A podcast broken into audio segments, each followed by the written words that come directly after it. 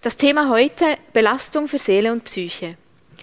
Die Angst vor dem Virus, die Unsicherheit bezüglich der Dauer der Pandemie, aber auch die Einschränkungen und Veränderungen unseres Alltags durch die Maßnahmen haben auch Auswirkungen auf unser Wohlbefinden.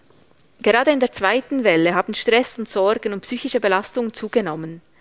Aber welche Folgen hat dies? Gibt es Unterschiede zwischen der ersten und zweiten Welle oder je nach Alter?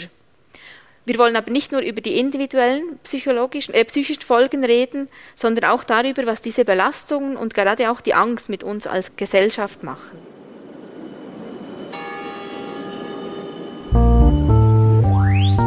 Demokratie.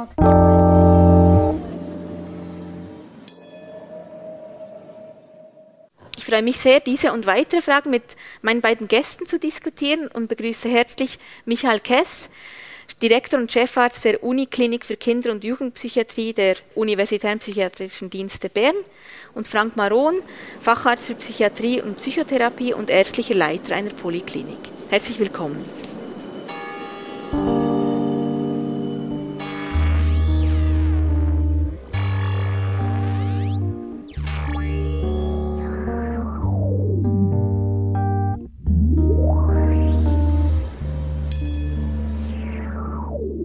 Vor einem Jahr waren wir gerade erst seit ein paar Tagen im ersten Lockdown und seit damals prägen nun die Pandemie und die Maßnahmen unser Leben und auch haben Auswirkungen auf die Psyche und unser Wohlbefinden. Diesbezüglich fand im April 2020 eine erste Umfrage statt im Rahmen der Swiss Corona Stress Study der Universität Basel, die Folgendes zeigte. Im Lockdown vor einem Jahr fühlten sich 11 Prozent der Befragten maximal gestresst.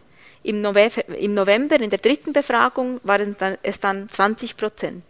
Auch die schweren depressiven Symptome haben bei den Befragten zugenommen, gemäß dieser Studie. Vor der Pandemie hatten, gaben drei Prozent an, schwere depressive Symptome zu haben. Im Lockdown verdreifachte sich das dann auf 9 Prozent und in der zweiten Welle gaben sogar 18 Prozent an, dass sie schwere depressive Symptome haben, also eigentlich sechsmal so viele wie vor der Pandemie. Die Hauptursachen für die Belastung waren und sind die veränderte Situation bei Arbeit, Schule oder Ausbildung, aber auch Covid-19 bedingte finanzielle Einbußen, Zunahme von Konflikten zu Hause oder auch Zukunftsängste. All diese Faktoren waren belastender im November als noch im Lockdown und natürlich auch die Angst, dass jemand an Covid-19 schwer erkrankt oder stirbt oder auch die sozialen Einschränkungen sind belastend. Das sind aus meiner Sicht ja wahnsinnige Zahlen, diese Zunahmen von den Belastungen, jetzt einfach aus dieser Studie. Herr Maron, Sie sind Leiter einer Poliklinik für Psychiatrie und Psychotherapie. Decken sich diese Resultate mit Ihren Erfahrungen in der das, Klinik? Ja, das stimmt schon, das kann man sagen. Ich kann es Ihnen nicht auf die Prozentzahl genau sagen, aber ich denke, wir haben so äh, Steigerungen der Anmeldungen zwischen 20 bis 40 Prozent.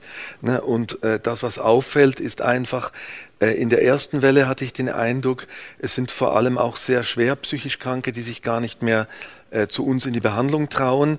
Aber jetzt, je länger das geht, merkt man, dass eigentlich, äh, sage ich, äh, strukturell gesunde, in Anführungsstrichen normale Leute unter den Folgen so leiden, dass sie krank werden. Ne? Mhm. Und das hängt natürlich, äh, wie Sie das bereits gesagt haben, hängt von verschiedenen Sachen ab. Das ist einerseits äh, das Homeoffice, dass äh, ich habe Patienten, die, die schon ein Jahr lang keine Kollegen mehr gesehen haben. Je nachdem, wie man lebt, ob mit Partnerschaft oder Familie oder mit Kindern.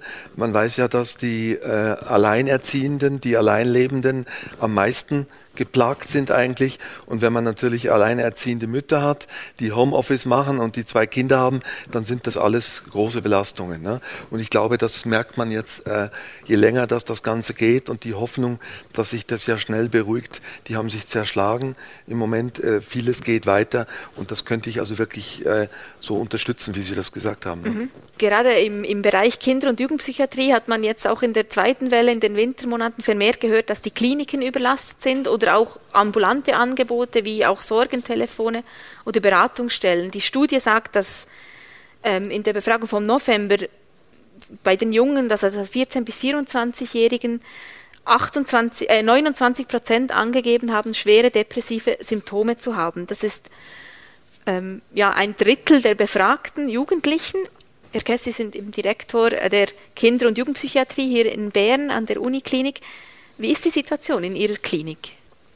Ja, also tatsächlich äh, es wird jetzt fast annähernd dramatisch, muss man wirklich sagen, oder? Ich hätte das auch vor, vor einem Jahr nicht gedacht, dass es tatsächlich solche Auswirkungen hat. Äh, gerade unsere, unser Notfallzentrum, unsere Akutstation ist also weit über den Kapazitätsgrenzen belegt, weil wir hier natürlich immer aufnehmen. Wir haben, also man muss sich das so vorstellen, dass wir regelmäßig immer wieder Betten auch mal auf dem Flur oder Matratzen liegen haben. Ja, wir ähm, sind äh, wirklich weit über die Kapazitätsgrenzen gefordert. Ähm, und äh, das hat sicherlich mit dieser Zunahme psychischer Krisen und psychischer Erkrankungen, besonders eben bei jungen Leuten zu tun. Es ist ja ganz interessant, diese Corona Stress Study, die wirklich ganz gut gemacht ist, da aus Basel. Ähm, hat ja wirklich einerseits diesen Anstieg vor allem nochmal in der zweiten Welle gezeigt, vor allem aber diesen auch sehr starken Alterseffekt. Oder interessanterweise in der Gruppe der 65-Jährigen und Eltern gibt es fast keinen Effekt auf die psychische Gesundheit, oder? Der, äh, dieser, also obwohl die ja körperlich die äh, sogenannte Risiko Gruppe darstellen, ja, gibt es hm. fast keinen Effekt auf die psychische Gesundheit. Und in der Gruppe der jungen Menschen, für die Corona jetzt zumindest als Erkrankung per se eigentlich kein großes Risiko darstellt, gibt es eben diese sehr starken Auswirkungen auf die psychische Gesundheit. Das ist schon ganz spannend. Das hängt ja auch damit zusammen, dass die sozialen Bedürfnisse anders sind, je nach Lebensphase. Ich denke, gerade die Kinder und Jugendlichen brauchen ihre Peers, die brauchen ihre die müssen sich orientieren im Leben, die egal ob sie jetzt in der Schule sind, ob sie in der Lehre sind, ob sie in der, in der Uni sind. Und ich glaube, da ist, das, ähm, da ist das verständlich, dass die mehr auf soziale Interaktionen auch noch angewiesen sind. Ich will nicht sagen, dass die älteren Menschen das nicht brauchen. Ich denke, äh, Einsamkeit im Alter ist auch ein schwieriges Thema. Aber ich glaube, wenn man das ganze Leben eigentlich oder wenn man sehr viel vom Leben schon gelebt hat, dann kann man sich besser damit arrangieren oder vielleicht geduldiger werden oder nimmt es gelassener?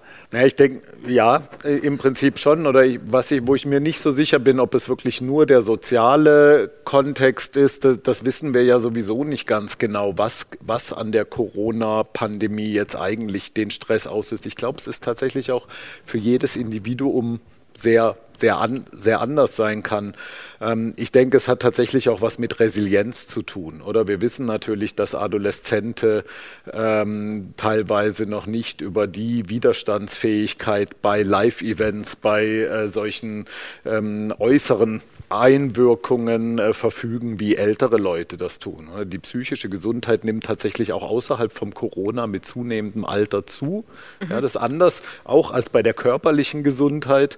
Und ähm, das hat etwas damit zu tun, dass man diese Stabilität aufgrund von Lebenserfahrung, aufgrund von wahrscheinlich auch Bewältigungsmechanismen, die man sich angeeignet hat, irgendwie im, im höheren Alter eher hat als im Jugendalter. Aber ich denke natürlich, es ist eine existenzielle Erfahrung für alle Altersschichten, oder?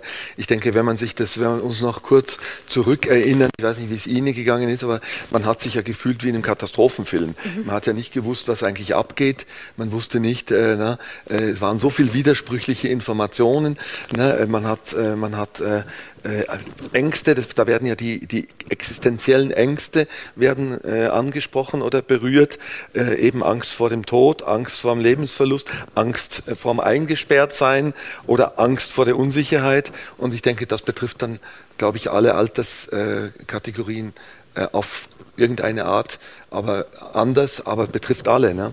Mhm. Sie haben vorhin gesagt, dass Sie eigentlich nicht damit gerechnet haben, dass sich eben die, dass so viele Jugendliche oder Kinder zu ihnen in die Klinik kommen werden, dann hat das doch eigentlich erstaunt, dass eben die Jugendlichen so viel mehr belastet sind oder kann man das ja, nicht so sagen? Äh, ja, also tatsächlich ja, oder ich glaube, diese Zahlen überraschen ja jeden, sogar die Experten, oder? Also wir haben natürlich schon, auch schon in der ersten Welle ähm, in, in irgendeiner Form erwartet, dass eine zunehmende Belastung in der Bevölkerung auch zu zunehmenden äh, psychischen Erkrankungen führt. Man muss ja auch immer noch mal sagen, und man muss Belastung von psychischer Erkrankung schon auch ein Stück abtrennen. Also belastet ist durch Corona von uns wahrscheinlich wahrscheinlich jeder. Nicht jeder wird psychisch krank jetzt in dieser Pandemie, oder? Und ähm, dass das jetzt eine große Belastung ist äh, für, für die gesamte Menschheit, kann man ja fast sagen, war, glaube ich, allen klar. Dass es zu einem gewissen Anstieg psychischer Erkrankungen kommen kann, hätte ich auch erwartet. Aber die, das Ausmaß tatsächlich, vor allem im Kinder- und Jugendbereich, das ist für mich doch überraschend. Mhm. Ja, also da habe ich was dazugelernt. Aber man kann ja vielleicht auch sagen, dass, äh, dass wir in den letzten, äh, wie soll ich sagen, 20, 30, 40 Jahren ja eigentlich sehr verwöhnt waren, oder? Ich denke, so viel Frieden, Freiheit, Stabilität, natürlich gibt es Kriege, aber die sind ja oftmals weit weg äh, mhm. vom, vom Zentrum von Europa. Und ich denke, äh, das macht wahrscheinlich auch etwas, dass wir das nicht gewöhnt sind, wie andere Generationen vor uns. Ne? wir sind jetzt schon bei den Be Belastungen. Sie haben das vorhin erwähnt, eben was, ja, die Leute haben Angst, Unsicherheiten vor, vor der Krankheit. Was, was, belast, was sind Ihre Erfahrungen? Was sind die häufigsten Belastungen jetzt in dieser Pandemie? Oder welche Krankheitsbilder kommen vermehrt zu Ihnen? Vielleicht also ich glaube nicht, dass sich die, dass sich die Krankheiten an sich sehr geändert haben. Wer, wer zu Depressionen neigt, der wird depressiv reagieren. Mhm. Wer zu Drogenmissbrauch neigt, der wird mehr Drogen nehmen. Ne, äh, was wir sicherlich haben, sind Belastungsstörungen, ne, dass man eigentlich bei, wie ich ja vorher gesagt habe, bei strukturell gesunden Leuten einfach aufgrund der starken Belastungen, ne, Konflikte nehmen zu, Arbeitsplatzunsicherheit, äh, man ist, man ist sich gegenseitig ausgeliefert geliefert. Ich denke, ich habe das damals auch noch verfolgt, wie das in, in Spanien war zum Beispiel. Ich denke in Madrid, wo die Leute ja in den Häusern eingeschlossen waren. Das ist natürlich jeder, der irgendwo in einem Hochhaus auf engem Raum mit, mit schreienden Kindern, mit Familie ist und nicht raus kann. Das ist natürlich nochmal viel schwieriger, als wenn jemand ein Haus hat und raus kann, oder?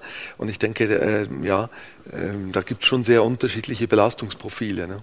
Zeigt sich das auch bei Ihnen jetzt sozusagen die, die Herkunft oder Wohnlebenssituation der Menschen, dass es da aus Menschen eben, wie Sie gerade gesagt ja, haben, doch, vielleicht das, ich glaube, das kann man, schon sagen, kann man schon sagen. Also ich denke zum Beispiel, die Leute, die über weniger finanzielle äh, Mittel verfügen, die eine schlechte Wohnsituation haben, die beengt wohnen, ne, die irgendwo ähm, ja, in der Betonwüste wohnen, für die ist das natürlich viel belastender, als wenn man irgendwo eine schöne Etagenwohnung hat, einen großen Balkon. Gut, ich meine, im Winter jetzt nicht, aber, aber im Sommer. Also das macht schon was aus. Und wer natürlich ein, ein Haus hat, ist privilegiert. Ne? Mhm. Das merkt man schon. Und äh, dann ist es natürlich auch so, dass die, die Konflikte zunehmen, die Konflikte in den Beziehungen, in den Ehen, in den Familien. Äh, es gibt solche Leute, die eigentlich dies gut haben, äh, die, denen es eigentlich gut geht, denen geht es vielleicht noch besser und die, die es schlecht haben, denen geht es noch schlechter. Ne? Also es tut einfach ein bisschen die, die, äh, die Extreme verstärken, würde ich sagen. Ne? Tiere noch auf, ja. Wie ist es bei den Kindern und Jugendlichen?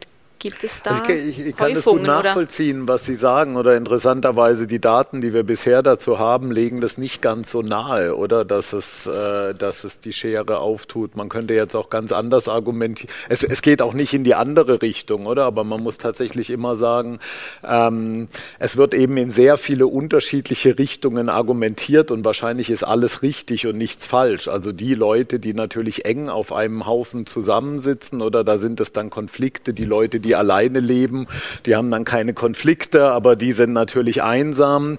Ähm, dann könnte man sagen, mit einem niedrigen sozioökonomischen Status sind die Verhältnisse beengter, schwieriger oder die Leute mit dem hohen sozioökonomischen Status sind äh, manchmal, die haben so ein schönes Leben, dass sie manchmal mehr davon betroffen sind, wenn plötzlich nicht mehr alles so mhm. läuft, wie sie es gewohnt sind, oder? Also die sind manchmal auch echt weniger stressresilient, gerade die jungen äh, Leute, weil sie das nicht kennen oder die sind, wie Sie vorher auch gesagt haben, in Wohlstand und Glückseligkeit in gewisser Weise aufgewachsen.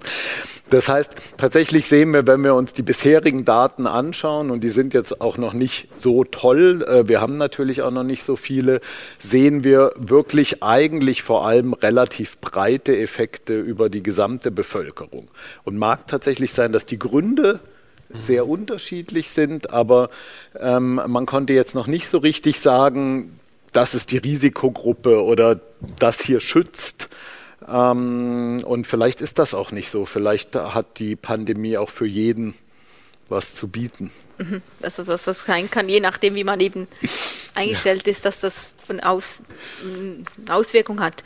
Mich hat es eigentlich sehr schockiert. Ich habe in einem Interview gelesen mit dem Oliver Bilke Helmsch, Präsident der Vereinigung Kinder- und Jugendpsychiatrischer Chefärzte und Chefin, dass er sagt, dass es eigentlich eine beunruhigende Zunahme sei bei den Kindern von ernsthaften Suizidversuchen und auch auswegslosen Verzweiflungszuständen, eben auch gerade ohne große Vorerkrankungen. Ja.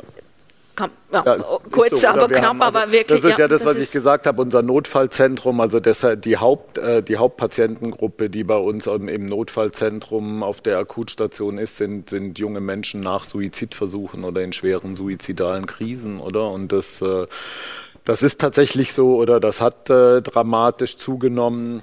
Ähm, es gibt jetzt auch schon aus anderen Ländern, die Schweiz ist da mit der Datenlage noch nicht so weit, um das beurteilen zu können. Zum Beispiel aus Japan wurde jetzt kürzlich eine Studie publiziert, die ganz klar auch äh, in der zweiten Welle, obwohl die in Japan noch nicht mal ganz so dramatisch waren, starken Anstieg der Suizide also der wirklich ah, ja. erfolgten Suizide äh, zeigt. Also vor allem jungen, auch bei auch den jungen hm? Menschen. Ähm, also damit muss man rechnen, oder? Und tatsächlich muss man damit sogar jetzt im nächsten Jahr rechnen, äh, weil ähm, meistens dieser Anstieg der Suizidraten äh, größeren Krisen, gesellschaftlichen Krisen nachhinkt. Ja. ja. Aber wir haben weniger strikte Maßnahmen als die meisten europäischen Nachbarländer gehabt. Das ist, glaube ich, so. Ähm, interessant wird vielleicht zu sein, wenn man dann irgendwann europäische oder internationale Vergleichsdaten hat, äh, ob unterschiedliche Länder mit ihren Maßnahmen unterschiedlich auch psychisch durch diese Krise gekommen sind. Ne? Ja. Also, wobei tatsächlich im Augenblick es eher so aussieht, als ob diese äh, dramatische Verschlechterung der psychischen Gesundheit der Bevölkerung, also ich kenne jetzt im Augenblick noch kein Land oder kein System, in dem man das nicht finden würde. Mhm. Ja, was auch ein bisschen dafür spricht, dass es jetzt vielleicht nicht die eine Maßnahme oder die eine Sache ist, die, die jetzt alles verändert. Ja. ja. Und wenn Sie jetzt sagen, Sie haben gerade gesagt, dass eben die Notfallstationen sehr überlastet sind, wie und mit suizidalen Jugendlichen oder die ja schon einen Suizidversuch hinter sich hatten, ich stelle mir vor, das braucht auch viel Betreuung und also dann auch Personal. Wie kann man das noch ähm, ja, äh, also managen oder kann, wie, wie kann man es? Man hat natürlich ein gewisses Dilemma, oder? Also ja, man kann es noch managen, aber ähm, es ist schon teilweise so, dass eine meiner größten Sorgen in den letzten Monaten war, dass irgendwann mal auch, auch schwerwiegende Behandlungsfehler passieren, oder? Weil ganz klar ist, wir kriegen nicht in dem Maß, wir haben nicht in dem Maß mehr Personal. Wir können natürlich eine Matratze oder ein Bett können wir schon auftreiben, mhm. oder? Aber das ist ja ähnlich wie mit den Intensivbetten oder den Beatmungsbetten. Also jetzt mehr Betten, das hat man ja schnell geschafft, oder? Aber das geschulte und auch noch halbwegs ausgeschlafene Personal, dazu, oder was die, das ist bei uns im Prinzip nicht anders. Und, ähm, und da sind meine Mitarbeitenden schon teilweise erschöpft, oder? Das macht einen Unterschied, ob die jetzt gerade vier suizidale Jugendliche haben oder zehn. Ja. ja? Und ähm, wir können uns tatsächlich auch um zehn kümmern, aber man muss ganz klar sagen, jeder bekommt ein bisschen weniger Zuwendung. Oder wir müssen manchmal auf Dinge oder auf äh, Interventionen dann auch verzichten, die wir sonst vielleicht machen würden. Wir müssen relativ schnell wieder entlassen. Mhm. um wieder Platz zu schaffen, oder? Das äh, machen wir natürlich nicht verantwortungslos bei wirklich noch akut Gefährdeten, aber vielleicht immer mal einen Ticken früher, als wir es gerne tun würden oder? Und deshalb muss man schon sagen, es, es hat schon Implikationen, oder? Und es ist immer so ein bisschen eine Gratwanderung, medizinisch vertretbar, würde ich sagen, ja, äh, medizinisch ideal, würde ich sagen, wahrscheinlich nicht mehr. Ja. Mhm. ja. Und ich denke, also wir, wir haben es ja in allen Bereichen gesehen, also das, das ganze Leben hat sich verändert, sei es Arbeitsverleben, Privatleben. Ähm, es hat auch viele unserer Kontakte und Treffen finden nur noch online statt eigentlich. Wie wie sieht das bei Ihnen in Ihrer Arbeit? Hat funktioniert jetzt eine psychotherapeutische Behandlung per Video oder Telefon? Oder mit Maske? Wir haben äh, äh, schon umgestellt, allerdings auf Telefonkonsultationen. Äh, man muss auch sehen, dass nicht alle Patienten ausgerüstet sind dafür. Äh, das ist möglich. Wir haben aber als äh, Einrichtung der, äh, ja, der Grundversorgung eigentlich immer auch die physisch, den physischen Kontakt geschützt natürlich äh, angeboten, wenn das die Patienten gewünscht haben. Also wer kommen wollte, konnte kommen. Mhm. Ich persönlich äh, muss sagen, also mit dem Telefon finde ich es äh, eher schwierig. Also wir haben natürlich Patienten, wo man Telefonkonsultationen macht. Das ist anstrengender, weil man natürlich viele, viele Informationen nicht mehr hat. Ne? Und bezüglich, der, bezüglich äh, Zoom zum Beispiel, das, soweit sind wir im Moment noch nicht. Mhm. Also ich würde sagen, wir haben vielleicht so ein Viertel Telefonkonsultationen und immer noch drei Viertel haben wir äh, also wirklich real ne? mit, mit den entsprechenden Maßnahmen. Ne? Grundsätzlich ist das zwar möglich, ne, ich sage immer, das ist, wenn man natürlich die Technik so gut hat wie in den Fernsehstudios, dass man da Bildschirme hat, die, die jede, jede mimische Regung irgendwo zeigen und vergrößern, dann ist das praktisch und bequem. Mhm. Ne, wenn das aber klein auf einem kleinen Bildschirm ist und die Technik immer wieder äh, Probleme hat, dann ist es natürlich äh, nicht so äh, nicht so spannend, nicht so schön, aber grundsätzlich wären da Entlastungen möglich, das muss man sagen. Ne? Mhm. Und gibt es da jetzt, Sie haben gesagt, wenn die Leute dann kommen wollen, gab es da Menschen, die nicht mehr in die Behandlung kommen? Ja, ja, natürlich, wollten? ja, natürlich. Also in der ersten Welle ganz klar. Also das waren verschiedene Patientengruppen. Das waren natürlich die sehr schwer äh, psychisch Kranken, die zum Beispiel eine, eine Psychose mit sehr starken Ängsten leiden, die nicht gekommen sind. Aber natürlich auch Patienten aus den Risikogruppen, oder besonders ängstliche Patienten, ne, die dann gesagt haben, im Moment nicht. Es gibt solche, die haben abgebrochen, andere äh, waren halt so in Kontakt äh, mit uns oder per Mail und, und haben sich das Rezept schicken lassen zum Beispiel oder haben telefoniert. Also das, das gibt schon. Äh, in der zweiten Welle hat sich das, aus meiner Sicht hat sich das geändert. Also das ist ein bisschen, ein bisschen besser geworden, würde ich sagen. Ne? Dass sie wieder die ja, Leute kommen oder halt, vielleicht auch das Bedürfnis wirklich da ist, ja. merkt man braucht jetzt diese Hilfe oder Unterstützung. Und ich denke, dass natürlich äh, wie soll ich sagen, es ist natürlich äh, alles schwierig, weil man natürlich, ich sage mir, wir haben so viele Menschen ohne Gesichter. Ne? Ich denke, durch die Masken haben wir natürlich so viel Information, die wir nicht sehen.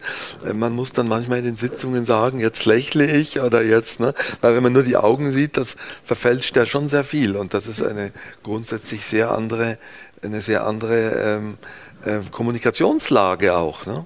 Also muss man eigentlich fast auch ein bisschen die Art der Behandlung oder Therapiesitzung anpassen, je nach Kanal? Oder das, das ist sicher so. Also ich finde zum Beispiel bei den telefonischen Konsultationen neigt man dazu, dass man viel mehr redet, weil wenn man sich nicht mehr, wenn man still ist, dann weiß man nicht, ob der andere noch da ist, oder? Mhm. Und das führt dazu, dass einfach, dass da ständig Ping-Pong, Ping-Pong, Ping, ne, während wenn man sich physisch gegenüber sitzt, dann kann man auch mal eine halbe, halbe Minute nichts sagen. Mhm aber ich sehe sie trotzdem noch. Ne? Also das gibt eine andere Dynamik. Ne? Genau.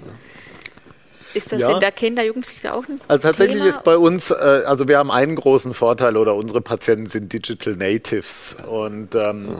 ich habe tatsächlich auch äh, in, in, der ersten Welle war es ja tatsächlich so, wir mussten ja schließen, zumindest unsere elektiven Angebote oder es war ja, wir haben ja fast nur den Notfallbetrieb aufrechterhalten und da haben wir sehr viel telefonisch gemacht und wir haben dann äh, schon in der ersten Welle angefangen, ein, äh, ein Videokonferenzsystem eben an den UPD aufzubauen, was auch äh, da eine ausreichende Datensicherheit hat. Oder das Problem an vielen dieser Systeme sonst ist ja, dass man sie wirklich für den Patientenkontakt nicht nutzen kann. Mhm.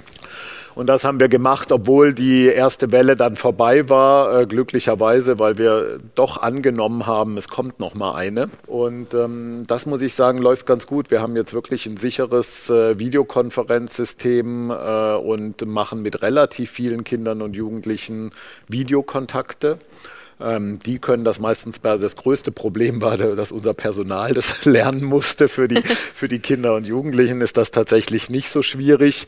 Ähm, und wir haben natürlich auch wieder persönliche Kontakte, oder? Aber wir haben tatsächlich ähm, beide Möglichkeiten und ähm, es ist erstaunlich, wie es für manche Kinder und Jugendlichen eine ganz tolle Alternative ist. Die wollen jetzt auch, die sagen schon, sie wollen nach der Pandemie auch nicht mehr zurück, oder weil teilweise im Kanton Bern sonst lange Fahrzeiten. Ja. Oder wir haben zum Beispiel äh, große Erfolge mit der Telemedizin bei autistischen Kindern und Jugendlichen. Mhm. Die finden diese nicht so, diese, diese geringere Konfrontation mit dem Gegenüber eher angenehm oder? Also manche finden das ja eher irritierend, aber es gibt eben auch Menschen, wenn die bestimmte Störungsbilder haben, die fühlen sich ja durch diesen unmittelbaren, direkten sozialen Kontakt eher unangenehm konfrontiert. Die finden das also ganz toll. Ähm, das heißt, äh, also ein bisschen was, glaube ich, wird bei uns übrig bleiben. Hm von, von dieser neuen Art. Es ist nicht nur, es gibt auch Leute, die finden es fürchterlich, ganz klar, aber es ist nicht nur schlecht. Und denken Sie, oder ist das so, wenn sich, Sie sagen eben Menschen mit autistischen Störungen, wenn die sich wohler fühlen, wird sich das vielleicht auch auf die Therapie auswirken, dass man sagen kann, das ganze Setting ist für die angenehmer, dass das dann auch eine Wirkung haben kann, genau. dass das also besser wir, funktioniert. Wir haben da sozusagen? tatsächlich relativ häufig Rückmeldungen, dass das wirklich äh, für die sehr gut funktioniert und dass sie das so weitermachen wollen. Und ähm, wir haben zum Beispiel eben ja auch immer wieder, das gibt es ja bei Menschen mit psychischen Erkrankungen, doch immer wieder Leute, die wirklich große Schwierigkeiten mit dem Maskentragen haben. Die machen es dann auch lieber per Video, weil da können sie natürlich wirklich ohne Maske sitzen. Ja. Also ähm, für uns äh, hat, wir haben das, hat sich das bewährt und ich könnte mir vorstellen, dass wir es in der Zukunft nicht jetzt im, nicht so global wie jetzt in der Pandemie, aber durchaus für einige ähm, Patientengruppen oder auch äh, bestimmte Fragestellungen beibehalten. Ja. Was mich jetzt noch interessieren würde, wir haben das auch in der Dokumentation aufgenommen. Es war ein Artikel, das eigentlich vor der Pandemie gab es für die Abrechnung von diesen Telefonkonsultationen eigentlich eine Beschränkung von 20 Minuten und Videogespräche waren eigentlich gar nicht möglich oder man konnte sie halt nicht abrechnen. Das wurde dann während des Lockdowns erhöht vom Bundesamt für Gesundheit auf 75 Minuten. Ich nehme an, das ist so die Standarddauer einer Therapiesitzung oder Weniger eher noch, also Weniger. eher eine Stunde, also bei uns, es kommt darauf an, halbe Stunde oder Stunde. Ne? Ja. Äh, ja. Aber das ist richtig, dass da äh, Gott sei Dank das äh, BAG reagiert hat und dass man da äh, die, die Konsultationen telefonisch und, und Technik unterstützt normal abrechnen konnte. Ne? Äh, das ist aber dann wieder zurückgenommen worden. Genau, ich, ja. Ne? Äh, also und ich glaube, jetzt ist es wieder möglich, wie ich gesehen ja. habe, aber eben auch Unterschiede sozusagen, wer dann diese Behandlung anbietet. Was, also ob das jetzt eine Psychiater, Behandlung ist zu einem Psychiater oder Psychologen. Was Gut, diesen Unterschied gibt es natürlich äh, in der Realkonsultation, also in der Face-to-Face-Konsultation auch. Aber es war tatsächlich ein bisschen schwierig, weil ich finde, man hat es relativ schnell nach der ersten Welle wieder zurückgenommen und es war dann ein bisschen ein Kampf, äh, das dann auch äh, möglichst bald, möglichst wieder zu implementieren. Die Sorgen natürlich, das verstehe ich auch, oder die Sorgen der Politik sind natürlich immer, dass man damit ähm, sehr starke Mehrkosten verursacht, oder wenn man da so Dämme brechen lässt und gleichzeitig finde ich einfach jetzt in der Pandemie ist das äh, einfach nicht anders verankert. Also das muss man machen. Oder, oder auch wenn muss, Sie jetzt sagen, dass in gewissen Fällen sogar positiv auch für die Behandlung sein kann, auch später. Also wir werden uns ja sicherlich dafür einsetzen, dass telemedizinische Leistungen auch nach der Pandemie eine adäquate ähm, äh, Möglichkeit sind, oder? Ich glaube nicht, dass sie, es gibt ja dann immer so Horrorszenarien, dass wir dann irgendwann ersetzt werden durch den Psychotherapieroboter oder das alles dann, das, das glaube ich tatsächlich nicht, aber ähm, dass die digitale Transformation, die jetzt ja in der Pandemie wirklich äh, auch äh, vorangeschritten ist, auch vor dem äh, Gesundheitssystem und der Behandlung psychischer Erkrankungen nicht Halt macht, glaube ich schon. Und in Teilen ist er auch sinnvoll. Ja. Ich möchte nun gerne noch zum, zum nächsten also Thema kommen und dann das Thema Angst. Also generell, das spielt ja eigentlich seit Beginn der Pandemie eine große Rolle. Also aus verschiedenen Aspekten, was wir schon gehört haben, Angst vor Erkrankung, Arbeitsverlust, Angst oder auch eben Zukunftsängste oder Einsamkeit, Angst vor Einsamkeit. Ähm, was, was macht Angst mit einer Person und insbesondere dann auch mit der Gesellschaft? Da, also, darf ich?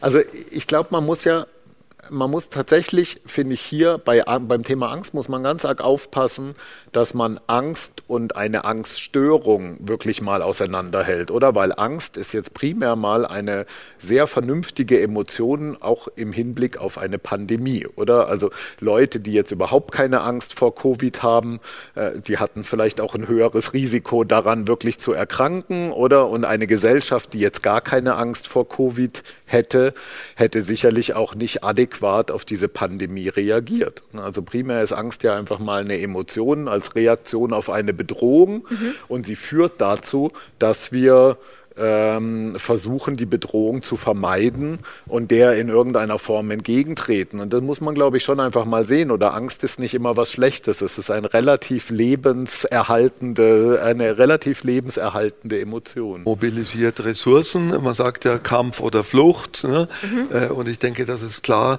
Auch auf der körperlichen Ebene Hormone werden ausgeschüttet, die dann, die dann irgendwie die Bewältigung, die energetische Bewältigung möglich machen. Also von daher mhm. ganz ganz Ihre Meinung, ja. Und, und, und abgrenzen davon muss man natürlich die, sage ich jetzt mal, überwertige Angst oder dann Angststörung, oder? Also wenn die Angst dysfunktional wird, wenn sie dazu führt, dass man wirklich vor lauter Vermeidung oder vor lauter ähm, sozusagen Angst, dass man seinen Alltag nicht mehr bewältigen kann oder dass sie auch quälend wird, dass auch die körperliche Reaktion auf die Angst quälend wird, dann ist es natürlich unangenehm. Aber ich denke, da sind, da haben, äh, da haben Sie jetzt, Herr Kess, schon, schon einen wichtigen Punkt gesagt. Ich denke, wenn, wenn die Angst überhand nimmt. Und ich denke, es gibt natürlich äh, Situationen, dass das Vermeidungsverhalten dermaßen zunimmt und chronifiziert, äh, und dann wird es schwierig, oder? Und ich befürchte manchmal, wir sind eigentlich in dieser Phase schon drin, äh, dass sehr, sehr viele Menschen und auch wir allgemein als Gesellschaft einfach sehr viel vermeiden und eigentlich dann auch keine korrigierenden Erfahrungen mehr machen können. Ich denke, irgendwo ein Teil der, der Therapie bei Angst oder des Bewältigens Bewältigens von Angst auch, äh, kommt auch daher, wenn man sich aussetzt, wenn man sich konfrontiert, oder? Und da denke ich mir, da sind wir jetzt äh, nach einem Jahr äh, Covid-19 oder Corona, äh, da sind wir schon in einer schwierigen Situation, würde ich sagen, oder? Weil, weil äh, ja, man sieht im Moment kein Ende, oder? Und ich denke, das ist ja das, was ja viele Menschen auch äh, ungeduldig macht, oder? Oder unvorsichtig macht, ne, dass man, äh, ja eben, es ist keine Planungssicherheit, man fokussiert immer nur, äh, man fokussiert immer nur auf die Zahlen, ne, wobei, das sind ja auch so allgemein psychiatrische Phänomene, sage ich mal. Äh, äh, auf das, was wir fokussieren, das wächst. Ne? Also ich ärgere mich eigentlich, wenn ich auf dem, auf dem Handy äh, von irgendeiner äh, Presseseite, die ich da abonniert habe, kriege ich jeden Tag Eilmeldung, das Bundesamt für Gesundheit meldet so und so viele Infektionen. Ne? Was soll das jetzt noch, oder? Also ich meine, dass es weitergeht, das ist klar. Ne, und da ist mein, mein Plädoyer schon relativ klar, dass wir, dass wir wachsam bleiben müssen. Aber ich denke, wenn wir uns nicht trauen, auch irgendwelche zaghaften äh, Schritte zu machen. Ja, ich meine, wir können ja nicht jahrelang äh, so verharren in der Situation, in der wir jetzt sind, ne? weil dann fliegt uns eigentlich, also Entschuldigung, wenn ich das so ein bisschen äh, äh, äh ja, jovialer ausdrücke, dann fliegt uns eigentlich in der Wirtschaft und von den äh, Institutionen, Geschäften, Annehmlichkeiten des Lebens, da fliegt uns alles um die Ohren, oder? Also ich glaube, das ist der Moment, wo man jetzt wirklich äh, Hoffnung machen muss. Und ich glaube auch, dass das etwas ist, was die, die gerade die Jugendlichen, die Jungen, aber natürlich auch die Mittelalterlichen, sage ich mal in Anführungsstrichen, belastet, dass man so wie keine Hoffnung mehr hat, oder?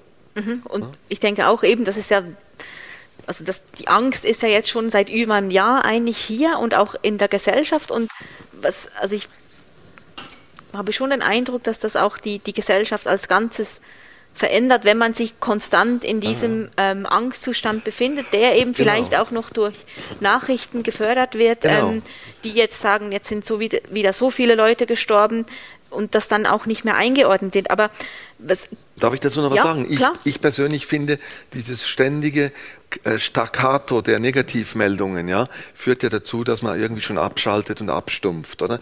Und was ich auch merke, ich denke gerade aus, der, der Beginn, aus dem Beginn der, der Welle oder der Erkrankung, der Pandemie, die, die Bilder, sagen wir mal, aus Italien, aus Spanien, aus den asiatischen Ländern, äh, ob jetzt per YouTube oder per Fernsehen, Mainstream-Medien, das hat sich natürlich irgendwo auch äh, in, ins Kollektive schon fast eingebrannt, oder? Wenn man sieht, wenn, man sich, wenn wir uns alle daran erinnern, was in Italien, Norditalien los war, die LKWs mit den Särgen und so weiter, das sind natürlich Sachen, die, die, die bleiben, oder? Die Bilder haben mehr Impact, äh, sage ich mal, als, als die Worte danach, oder? Und werden auch immer wieder werden immer wieder gezeigt, sozusagen. also wieder, stecken noch man hat drin, jetzt gerade ja. gesagt, Jubiläum von dem Bild ist, glaube ich, heute gerade das Jubiläum ist von dem Bild so? aus Bergamo, habe ich gelesen, wo auch eben Journalisten gesagt ja, haben, das war dann auch so ein Schreckmoment. Und vielleicht noch die Frage, denken Sie, hat es eine Veränderung gegeben in der ersten und zweiten Welle jetzt von dieser Art der Angst vielleicht? Ich würde gerne noch was anderes ja, dazu klar. sagen. Ich würde mir eigentlich wünschen, dass man, also analog, ich sage immer bei den depressiven Patienten, den Emmentaler Effekt. Der Depressive sieht bei sich und in der Welt immer nur die Löcher. Ne? Und eigentlich müsste man ja auf die würzige Substanz fokussieren. Ne? Und ich würde mir eigentlich von den Medien wünschen, dass man sich jetzt auch vermehrt mal traut, auf das Positive zu fokussieren und darauf, davon zu berichten und nicht immer nur defizit- und negativ orientiert zu sein. Ne? Weil ich denke, damit perpetuieren wir irgendwie eine Spirale Richtung abwärts und ich glaube, es ist an der Zeit, dass wir uns auch Gedanken machen, wie wir irgendwie wieder punktuell dem Leben eine Chance geben und nicht nur äh, äh, gelähmt und, und äh, äh, angespannt und hypnotisiert auf Zahlen schauen, oder? Und ist das auch etwas, was Angst macht, dass sie lähmt oder dass man eben nur auf ein Thema noch fokussiert? Oder ist ich erlebe das schon so. Ich weiß nicht, dass, äh, man hat ja verschiedene Lebensbereiche, privat, beruflich oder auch mit Patienten. Und ich denke, also Covid nimmt überall so viel Raum ein, immer noch nach einem Jahr. Und irgendwo, ich, ich habe kenne aber auch Leute, die sagen, ich kann es nicht mehr hören. Ich will es nicht mehr hören, kann es nicht mehr hören, über was anderes reden. Es gibt eine Welt außerhalb von Covid, oder? Ja, also ich glaube, das, das mit den Medien, das würde ich schon stützen, oder? Dass man tatsächlich, ähm, äh, das fast außerhalb von Covid gilt ja, dass man vielleicht manchmal ein glücklicherer Mensch ist, wenn man jetzt nicht den ganzen Tag Nachrichten guckt und immer sich mit, mit, weil natürlich irgendwie denke ich, es ist, es liegt wahrscheinlich auch in der Natur der Sache, dass Medien äh, sich irgendwie auf, auf Katastrophen und auf, auf die schwierigen Dinge beziehen, oder vielleicht muss man da auch einfach selber gucken, dass man einen gewissen Abstand gewinnt ich finde es tatsächlich nicht so trivial und ich bin, ich bin froh, dass ich kein Politiker bin, muss ich sagen, oder? Weil die müssen, ähm, also ich finde diese Entscheidung nicht trivial. Na, natürlich ist das richtig, oder? Die Angst vor der Pandemie und vor dem Virus, da muss man vielleicht äh, irgendwann mal wieder ein bisschen von weggehen. Ähm, aber das Problem ist ja tatsächlich, die Ängste sind so vielfältig. Die einen haben irgendwie Angst zu sterben am Corona, die anderen haben Angst, dass sie pleite gehen, oder? Und, und beide haben berechtigte Ängste, die aus der Pandemie resultieren. Die Maßnahme, die daraus resultiert, ist aber eine komplett gegensätzliche oder der, der Angst hat zu sterben, der möchte mehr Sicherheit, also mehr Gegenmaßnahmen. Der, der Angst hat, dass er jetzt irgendwie bald bankrott geht und nicht mehr weiß, wie er seine Miete zahlen will, der hat natürlich, äh, der hat ein ganz anderes Interesse. Insofern ähm, steht die Politik da natürlich zwischen den Stühlen und ähm, für mich ist es dann als Wissenschaftler viel einfacher, oder? Weil ich kann mich auf mein Thema fokussieren und ich kann vielleicht irgendwie sagen, so ist es mit der psychischen Gesundheit und das und das passiert, kann vielleicht auch sagen, was müsste man tun, um an der Stelle irgendwie was zu verändern, aber ich muss natürlich nicht, so wie die Politiker, alle, alle Aspekte mit einbeziehen. Mhm. Ja, und ähm, sehr, sehr richtig. Also das kann ich nur unterstützen. Und ich denke, äh, äh, wichtig, wichtig scheint mir aber auch, dass man das richtige Maß findet, oder? Ich denke, das ist ja in der Medizin sind wir das gewöhnt. Ein Stoff kann gleichzeitig heilend sein oder Gift sein, je nachdem, in welcher Dosis man ihn gebraucht. Und ich denke, so ist das mit den Schutzmaßnahmen auch, oder?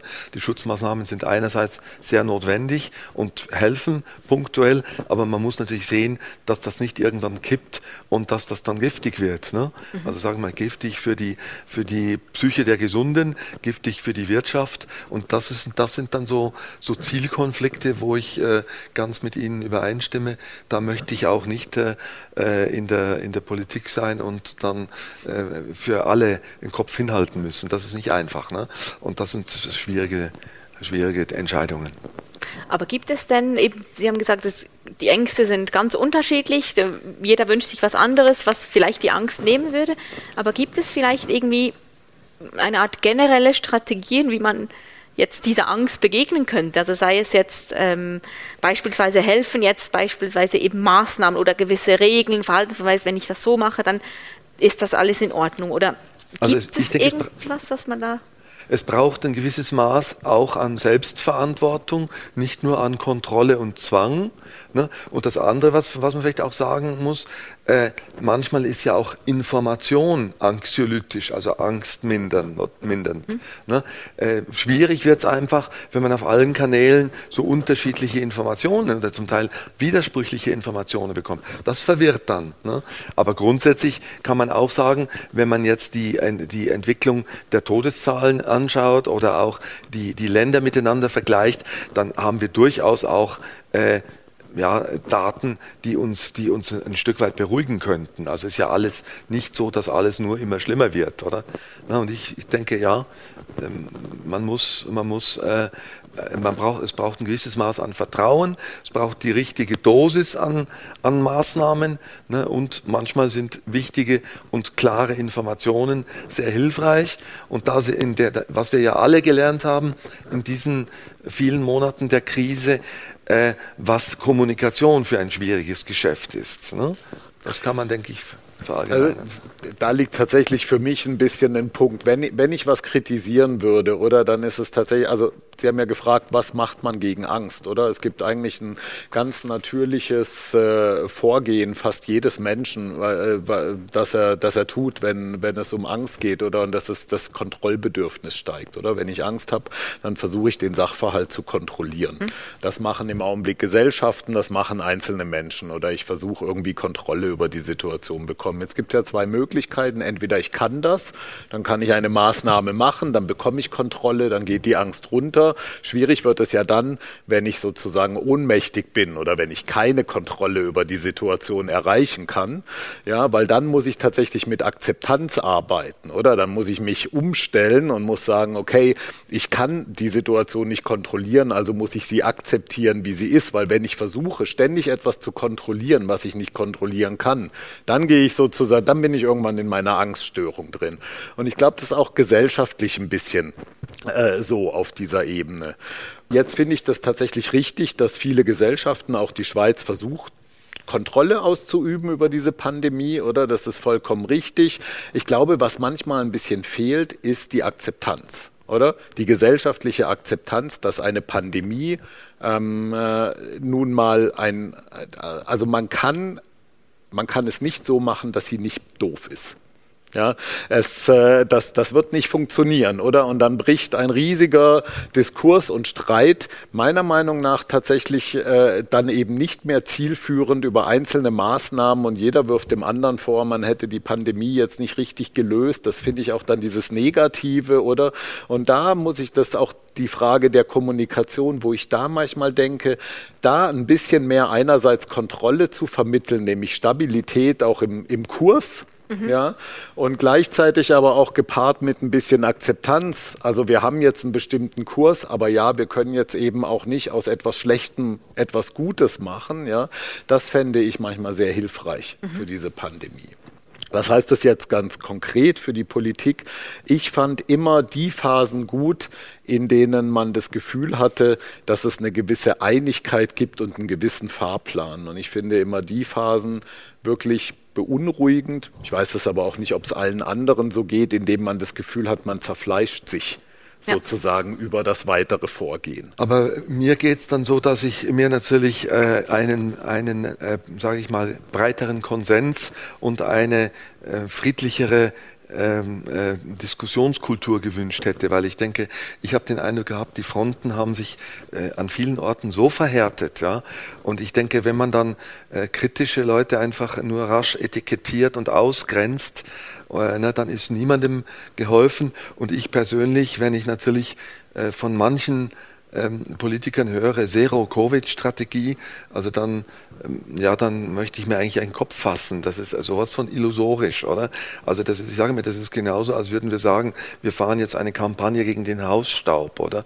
Ne? Also Zero, anderes Zero Thema, ja. Covid, Zero Covid ist für mich, ne, das ist äh, unrealistisch. Ich denke, ich gehe dann schon mit, mit Ihnen, Herr Kess, wirklich äh, äh einig, dass wir wirklich lernen müssen jetzt, wir sind ein Jahr jetzt dabei, aber wir müssen wirklich auch lernen, damit zu leben. Das werden wir nicht wegkriegen, oder?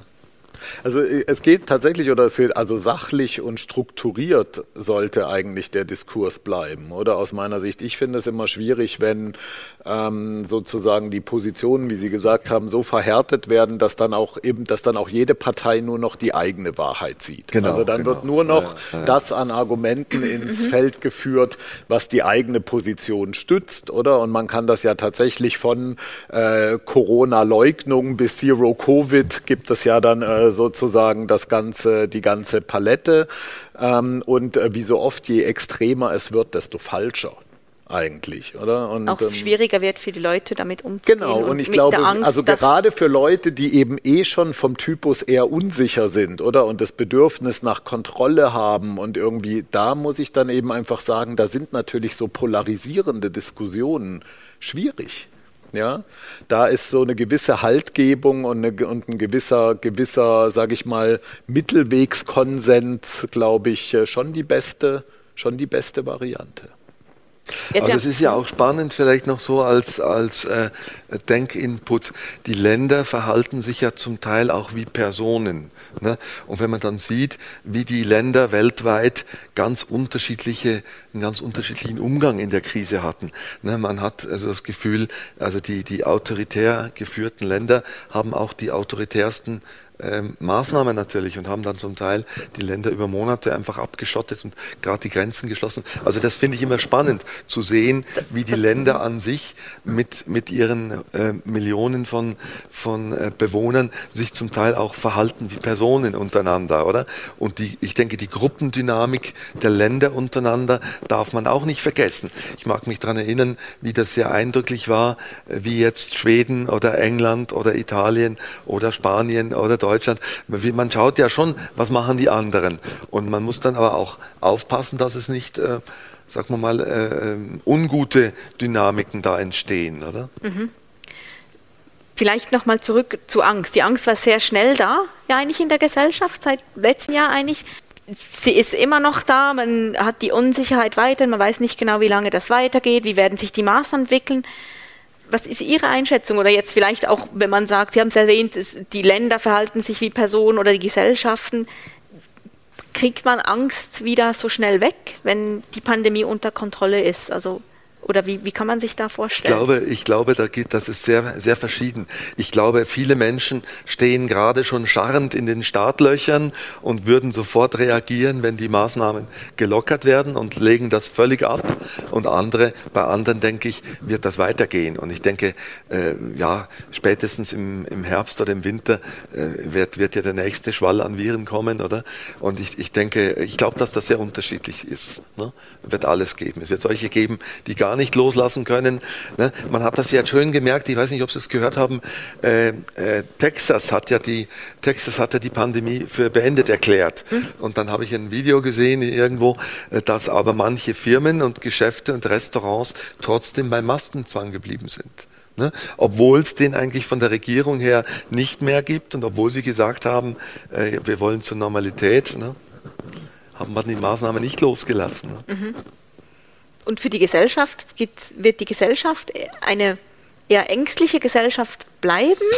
Oder glaub, wird sich das, das... Wir können nicht in die Zukunft schauen, aber ich denke, das, was klar ist, ich glaube, diese Krise hat uns allen gezeigt, dass wir als Menschheit auf diesem Planeten eine sehr fragile Existenz haben. Und wir haben auch gemerkt, dass wir äh, auf dieser Kugel zusammen alle miteinander verhängt und vernetzt sind. Und das sind ja die ganz tragischen Aspekte, wenn man schaut, was die, was die Covid-Krise überall kostet, wie man die Gelder einsetzt. Da haben wir vorher zu Beginn der Diskussion Diskussion schon darüber geredet, dann ist es natürlich bitter, dass dieses Geld dann zum Beispiel bei der Bekämpfung der Hungersnöte fehlen wird und dass es bei der Bekämpfung der, der AIDS-Behandlungen äh, äh, fe fehlen wird. Und ich denke, ich glaube, wir haben in der Zeit gelernt, dass wir dankbar sein müssen für das, was wir haben, was wir sind und dass uns die Fragilität bewusst geworden ist, würde ich schon meinen, oder? ja, also äh, das, das ist richtig, was Sie sagen. Oder ich tatsächlich glaube ich nicht so ganz. Also ich, das ist aber eine Glaubensfrage, oder? Weil es ist tatsächlich, äh, wir können nicht in die Zukunft ja. schauen. Ich, ich persönlich bin tatsächlich der Meinung, der Effekt der Covid-Pandemie wird weniger nachhaltig sein, als man jetzt postuliert. Mhm. Ja, ich glaube, der Mensch ist in der Lage, sehr schnell wieder auf, äh, auf umzuschalten, auf ähm, ja, all das, was vorher war, oder? Und ähm, auch, auch sehr, vielleicht sogar sogar sehr, also gerade natürlich auch die die junge Population oder dann nachzuholen und irgendwie und zu vergessen. Ja, das ist ja auch ein, tatsächlich ist das ja auch eine große Kunst, die Menschen haben. Sie können vergessen oder sie können sehr, sehr schnell äh, schlimme Zeiten hinter sich lassen und ähm, das muss man ja jetzt auch nicht wieder nur negativ sehen, oder? Deshalb bin ich da tatsächlich einerseits relativ optimistisch, dass die Gesellschaft, wenn, und das ist, glaube ich, die große Frage, die große Frage ist ja noch, gibt es einfach so ein Ende der Pandemie oder haben wir, na, ich glaube, das ist das, was im Augenblick auch so belastend ist ist, oder? Dann gibt es dieses Wettrennen. Einerseits gibt es den Impfstoff, dann gibt es die Mutationen, oder? Und es ist manchmal fast unerträglich, weil man sich die ganze Zeit fragt, ja, wie ist es jetzt? Werden wir jetzt im Sommer irgendwann alle geimpft sein und dann ist Covid eigentlich der Vergangenheit an oder gibt es dann schon wieder mehr Mutationen und man rennt ständig mit dem Impfstoff hinterher? Das sind ja irgendwie, und also wenn jetzt Covid wirklich im Sommer oder im Herbst irgendwann weg wäre, wir reden jetzt mal über die Industrieländer oder gar nicht über in der dritten Welt, die werden da noch lange mit zu tun haben. Oder? Aber wenn das jetzt wirklich weg wäre, dann glaube ich tatsächlich, werden wir relativ schnell zum Alltag äh, übergehen können. Wenn, wenn bis dahin die Strukturen, die wir jetzt hatten und haben, noch existieren. Ne? Also ich, und ich denke, ähm, da bin ich nicht nur äh, optimistisch. Klar, es wird einen Innovationsschub geben, das ist klar.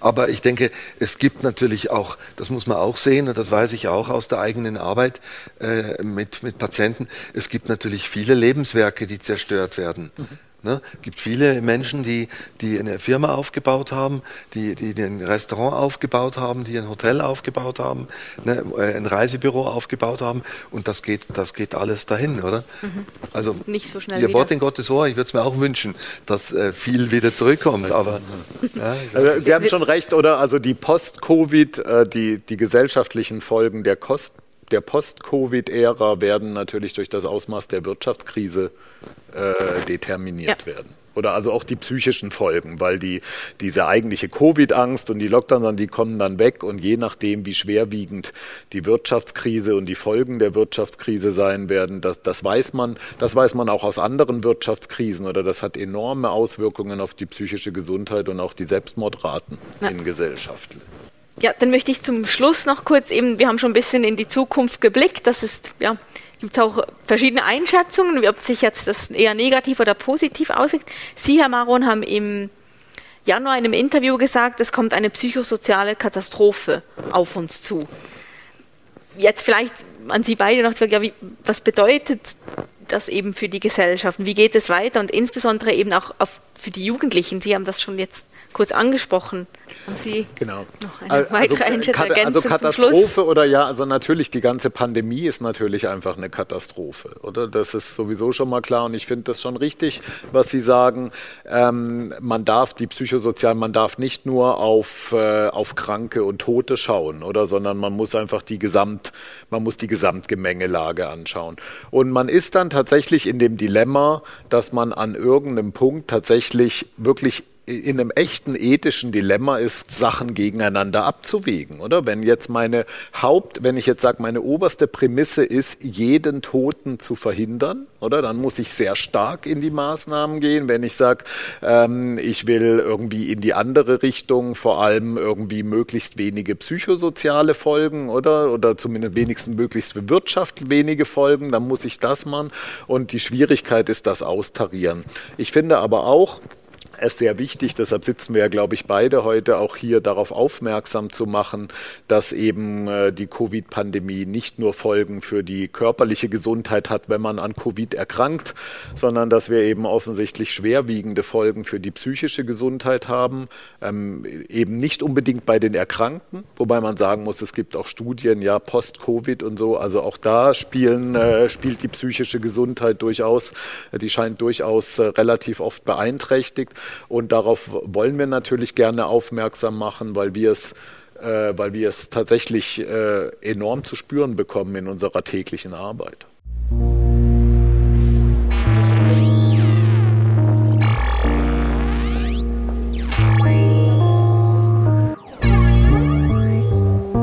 Kratzer.